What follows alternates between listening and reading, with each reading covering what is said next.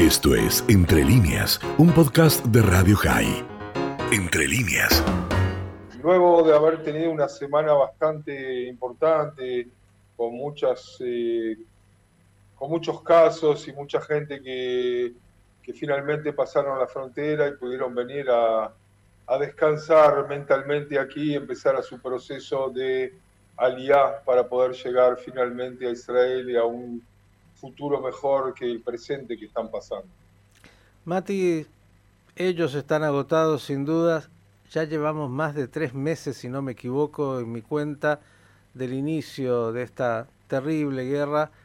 Digo, parecería que como en todos los seres humanos nos vamos acostumbrando y ya es parte de, se habla mucho menos.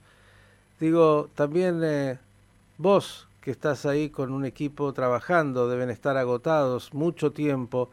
¿Cómo se hace para sobrellevar justamente el paso del tiempo y lo que parece continuará siendo eh, por mucho tiempo una situación humanitaria muy dramática? La, la, situación humanitaria sigue siendo dramática porque la gente mira números, pero los números son personas. Entonces, eh, cuando pasaban hacia la frontera y hacia los hoteles nuestros, que eran cuatro hoteles y hoy en día se ha reducido a un hotel.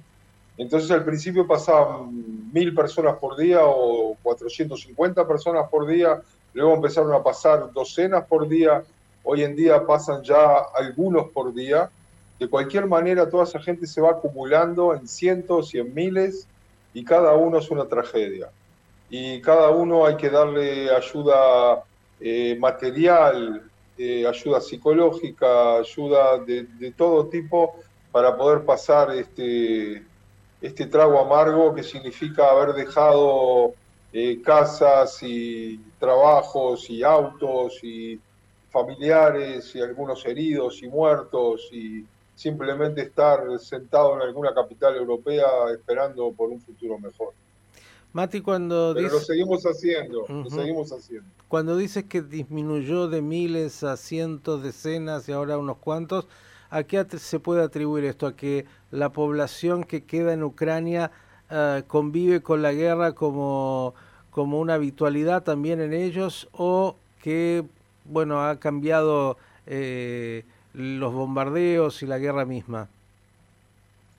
No, lo que ha sucedido es que ha habido un cambio de paradigma, ya que las primeras tres semanas, un mes, fueron muy, pero muy caóticas y, el gran shock, y salieron eh, en pocas semanas eh, millones de personas.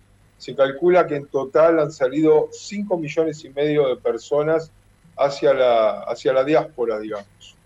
Y entonces la mayoría de los que realmente quisieron salir y se apuraron por salir ya salieron. Entonces, hoy en día los que salen más que nada son los que se atreven a salir desde zonas problemáticas y algunos otros que se han realmente dado cuenta de que no tienen más remedio porque la guerra continúa y continúa, pero la mayoría simplemente se ha acostumbrado y, tienen siempre la mayoría una esperanza de que esto se termine y que bueno, mientras tanto aguantamos y nos quedamos. Eh, eso es algo también natural. Incluso hay gente que en zonas que fueron menos bombardeadas en las últimas semanas han estado volviendo, por ejemplo, a la zona de Kiev o al oeste del país, eh, pero siempre el mandamás del Kremlin se les hace acordar una vez cada por semana, cada 10 días, por algunas, algunas bombas en la zona de Kiev, algunas bombas en la zona de Odessa, algunas bombas en la zona de Lubov, de Mukachevo en el oeste, tranquilo, que todavía estamos aquí y no se olviden de que estamos aquí.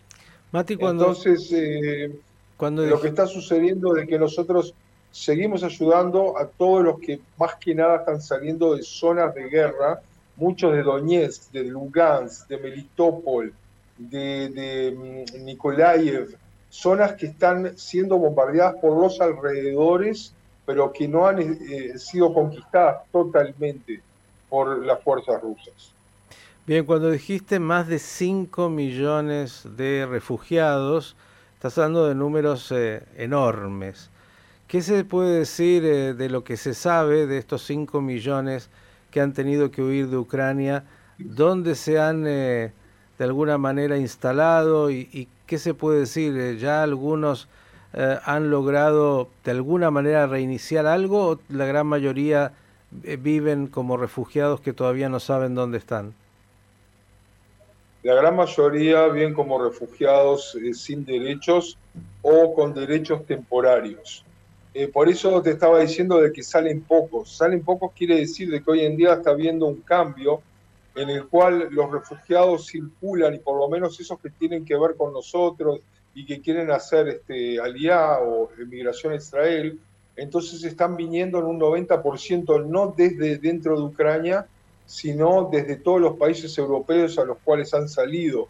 Eh, más que nada Austria, Alemania, Eslovenia, Eslovaquia, Serbia, España, Portugal. Eh, de todos esos países estoy recibiendo casi todos los días familias que toman un tren o vienen con un auto alquilado este, y vienen a Budapest a quedarse y a, y a pasar el proceso para poder llegar a Israel porque se dieron cuenta que la mayoría de los países están muy contentos de ayudarlos y recibirlos, pero no se apuran a darles plenos derechos.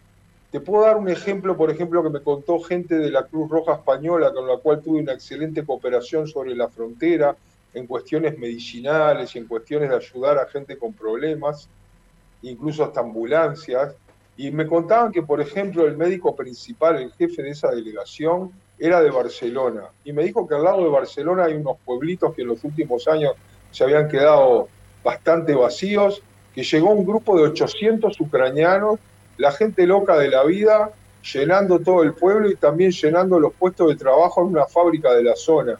Entonces, hay de todo, hay lugares que les conviene que lleguen refugiados, hay lugares que los tienen esperando que se vayan, hay, eh, hay gobiernos que le dan por tres meses, hay gobiernos que le dan por un año.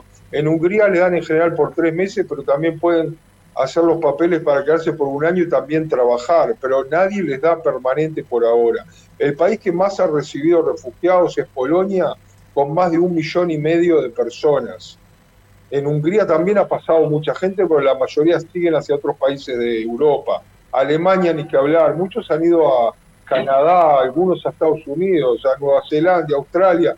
Como siempre, cuando hay un desbande, es lo que sucede.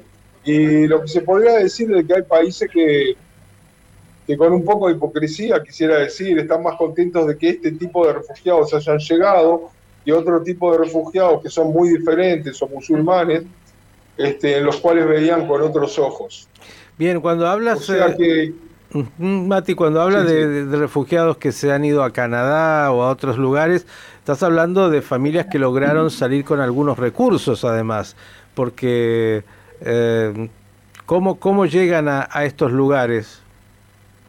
Porque hay muchísimas organizaciones que tratan de ayudar y de, según la influencia que tienen dentro de los distintos ministerios, gobiernos, eh, pueden eh, también convencer, por ejemplo, la Federación de los eh, Judíos Canadienses de habla, de, habla rusa, eh, han estado muchas veces aquí como voluntarios, incluso aquí en Hungría, eh, incluso a uno de ellos los llevé hasta la frontera para ver cómo se trabaja, y han puesto millones de dólares también para ayudarnos a nosotros, pero también para que vayan familias de judíos ucranianos hacia Canadá. Habla de Hayas. Es decir, ¿Cómo? ¿Hablas de la organización Hayas?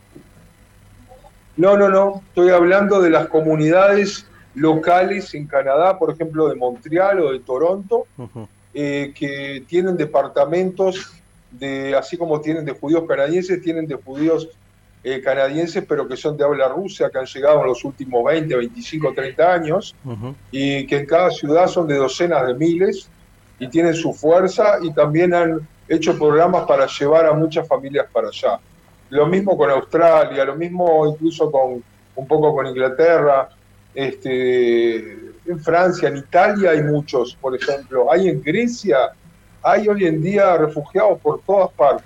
La solidaridad judía que obviamente en todo el mundo aparece, eh, pero obviamente estás hablando de 5 millones, no se trata solo de judíos, pero hablo ahora específicamente de aquellos que van a Israel y que ustedes están trabajando. La pregunta que formulé antes, Mati, es pasa el tiempo y me imagino también para vos y tu equipo se empieza a sentir esa carga de tantos días eh, recibiendo dramas humanos. ¿Cómo se hace para, para sobrellevar eso? No es fácil, no es fácil psicológicamente, eh, porque, pero por otro lado, uno se siente bien en el sentido de que está ayudando a salvar vidas y de que tiene una espalda, hay un respaldo, es decir, yo sé que le puedo dar un transporte hacia Budapest, que le puedo dar un hotel, que le puedo dar comidas, ayuda medicinal, hasta ayuda veterinaria para los animales, eh, juguetes para los niños, juegos para los niños, se les da todo y van a llegar a Israel y van a recibir aún más porque van a recibir como emigrantes.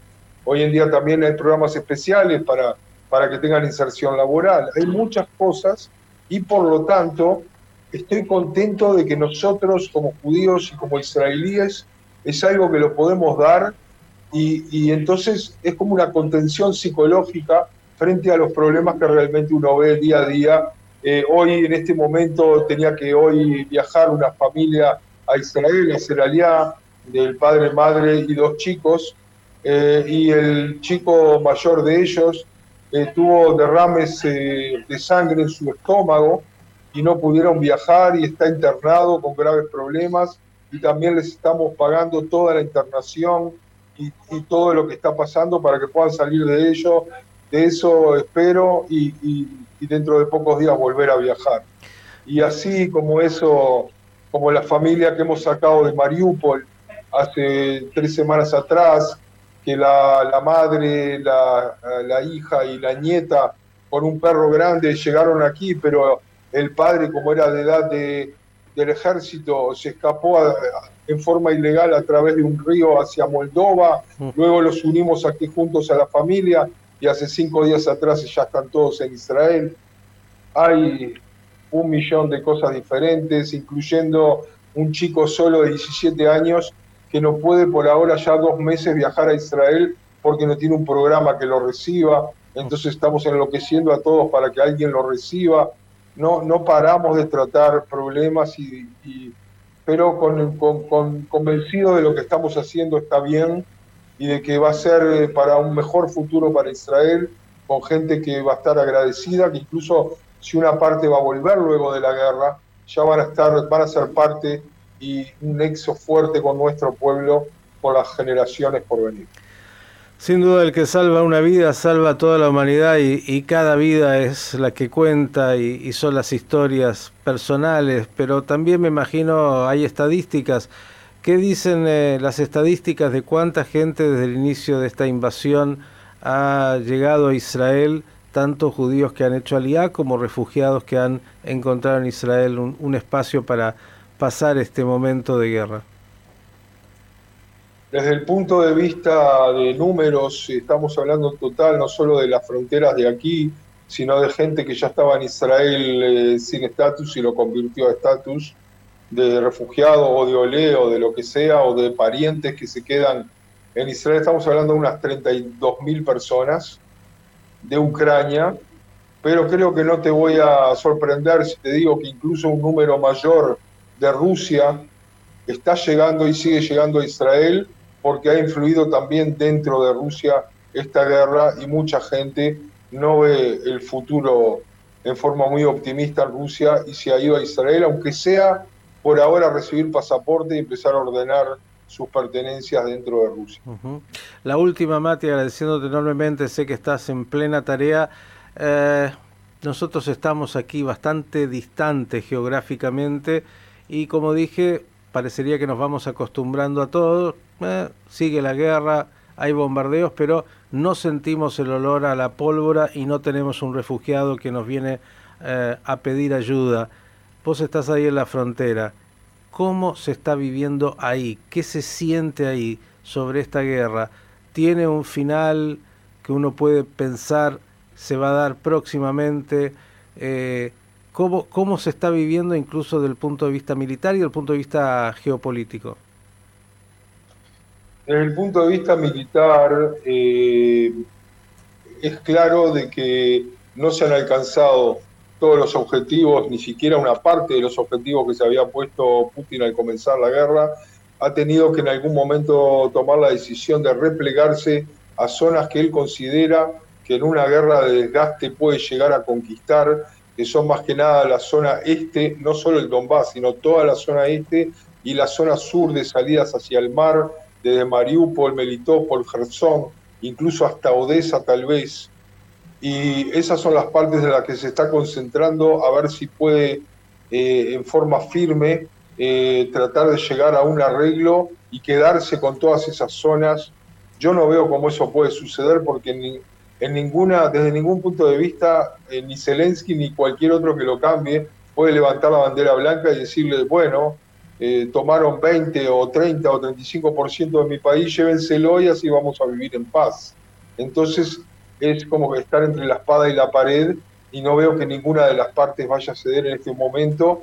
El ejército ucraniano, eh, según muchas fuentes, está perdiendo entre 100, 150, 200 soldados por día. Que eso, a pesar de que la gente no lo escucha, los rusos están avanzando, conquistando otro pueblito y otro pueblito y tratando también de, minar toda la oposición que hay en Kharkov, que está cerca de Donetsk, pero es una gran ciudad que a pesar de todo no está en, el este totalmente y va a seguir y va a seguir tratando un, en, baja intensidad desde el punto de vista de eh, digamos, los medios de comunicaciones extranjeros, porque en el terreno es de alta intensidad la guerra y se sigue destrozando y bombardeando y matando todos los días gente, como tuve la evidencia de una, de una chica que llegó hace poco a la frontera de Nikolaev, eh, sola, de 19 años, que me contaba que todos los días se bombardea desde fuera de la ciudad y mueren una o dos o tres personas todos los días y todos civiles. O sea que no es que se bombardean solo objetivos militares.